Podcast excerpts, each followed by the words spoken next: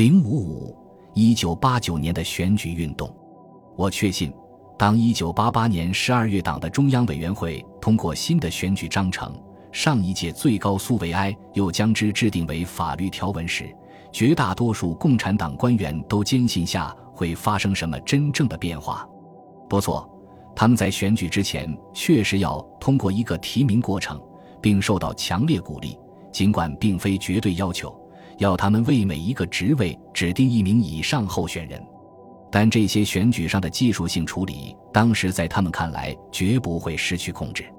由于各地党组织将掌管各选举委员会，他们能够主导整个提名过程的走向，并选出一个即便是采取无记名投票的方式也绝对不会失利的候选人名单。在许多司法管区，尤其是在农村管区。一切都按其所料顺利发展，但在许多其他地方，特别是在主要的大城市，官员们对所发生的一切不由大惊失色。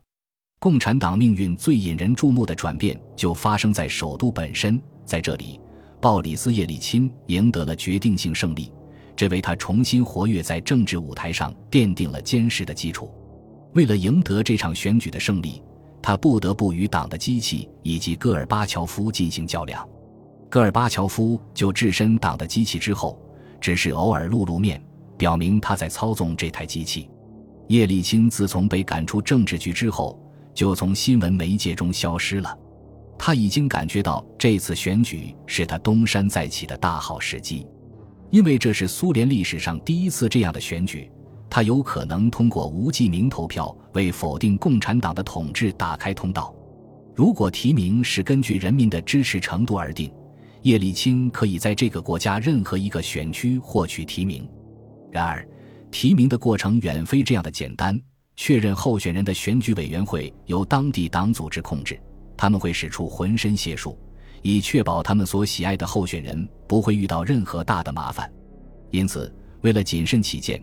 叶利钦首先在家乡乌拉尔一农村地区借偶然出席当地一次关键会议之机获取提名，而这一切都是在当地党的官员不知不觉中进行的。这只是一种权宜之计，因为他所寻求的目标比这要重要的多。他把目标集中到了全国政治上最能有所作为的地区，即国家领土第一区。它包括整个莫斯科市六百万之众的选民。在那儿开展选举运动可以引起全国的注意。倘若叶利钦取得了胜利，仅就人们偏爱宠这一规律而言，这种胜利就不可能被篡改。更进一步说，在莫斯科获胜，还将使他尝到战胜该市党组织的快意。毕竟，是他曾领导过的这个组织将他清除，并使他受到侮辱的。最终确认候选人的公开会议就安排在圆柱大厅里召开。该厅在位于红场和克里姆林宫外边的一座历史建筑物内。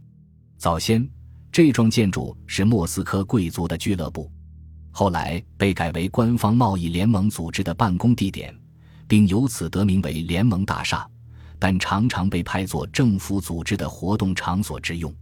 三十年代臭名昭著的大清洗审判就是在这里举行的。安德烈维辛斯基曾在这里怒斥斯大林的的政治反对派。并最后以明显错误的指控判处这些反对派死刑。在这里也曾停放过许多领导人火化前的尸体，如安德罗波夫和切尔年科。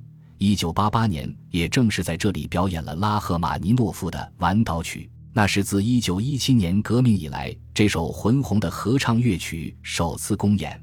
由于它有很深的宗教含义，直到提倡公开性时才被允许公演。最后的提名大会于二月二十二日召开，莫斯科党的官员谨小慎微地仔细安排了此次会议，以期使这次会议既能体现民主气氛，又能实现预定的结果。虽然登台演讲者包括叶利钦在内共有十名候选人，但参加会议的代表都经过了精心挑选。目的是确保吉尔汽车厂经理尤里·博拉科夫和著名宇航员格奥尔基·格列奇科这两位候选人获得最高选票。如果一切顺利，莫斯科党组织就可使这两位候选人得到确认，同时也将因为赢得了一场充满竞争的选举而感到自豪，并避免出现叶利钦获胜所带来的尴尬。这些党的组织者们对结果充满信心，并让莫斯科地方电视台转播大会实况。这一切都是为了再次羞辱一番叶利钦。对当晚收看电视的莫斯科人来说，党的官员们将会如愿以偿。叶利钦面对的是黑压压的对他怀有敌意的代表们。那天，叶利钦首先给人们留下的深刻印象是选择了一些最尖刻的问题，写在纸条上递上讲台，要求演讲者首先予以回答。许多演讲者痛斥叶利钦这种行为，并要求他收回提问。但他在这场暴风骤雨般的批评之中岿然不动。他之所以毫不妥协退让，是因为他掌握了在座的代表们以及收看电视的观众们都不了解的情况，而心中有数。格列奇科曾事先告诉他说，他将在投票之前放弃参加竞选。叶利钦当时请他等到最后一刻再宣布自己的决定，这样党的组织者就没有时间来重新确立一名候选人。会议马拉松般召开了十二个小时，连凌晨的电视转播也已停止。或许是因为转播人员已精疲力尽，或许是因为大会组织者发现会议有点失控。直到这个时候，代表们才开始投票。博拉科夫如预期的那样获得了最多选票，但随着格列奇科的突然退出，叶利钦进入了第二名，这使他成了当然的候选人。这个时候再把叶利钦清除出去。那真是对整个选举的莫大嘲讽。戈尔巴乔夫担当不起这个责任。虽然共产党仍然可以通过控制大多数媒介来阻止叶利钦进行竞选宣传，但他的支持者总有办法来加强叶利钦的宣传攻势。宣传材料开始以令人最意想不到的方式出现。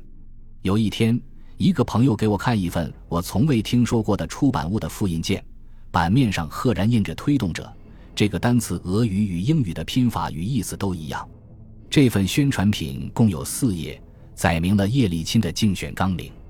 后来人们发现，是闻名遐迩的莫斯科航天研究院的院长尤里里若夫指使研究院的学生报纸《推动者》刊载这篇宣传品的。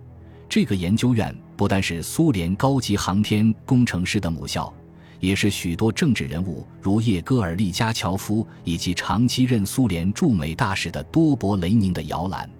印刷者花了大量的时间，将这一期比平常多印刷了好几万份。以其产生的效果，叶利钦也许根本不需要进行通常意义上的政治竞选。随着共产党对他的敌意越来越公开化，他在人民中的威信也如日东升。公众的态度是。凡是共产党厌恶的人，无论是谁，都一定视为英雄。共产党官员掀起的反叶利钦运动不仅无效，还成了叶利钦最强大的政治资产。不过，他获胜的程度还是令人震惊。一九八九年三月二十六日第一轮投票选举之后，统计结果令当局大吃一惊：叶利钦获得了百分之八十九点四的选票，而博拉科夫只得到了百分之六点九的选票。反对叶利钦的莫斯科党组织全线崩溃。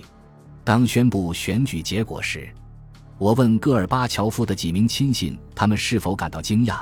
他们的回答众口一词：“我们知道他会获得胜利，但他以如此的优势获胜，出乎我们的意想。”对我来说，叶利钦大获全胜，并没有令我无比惊讶。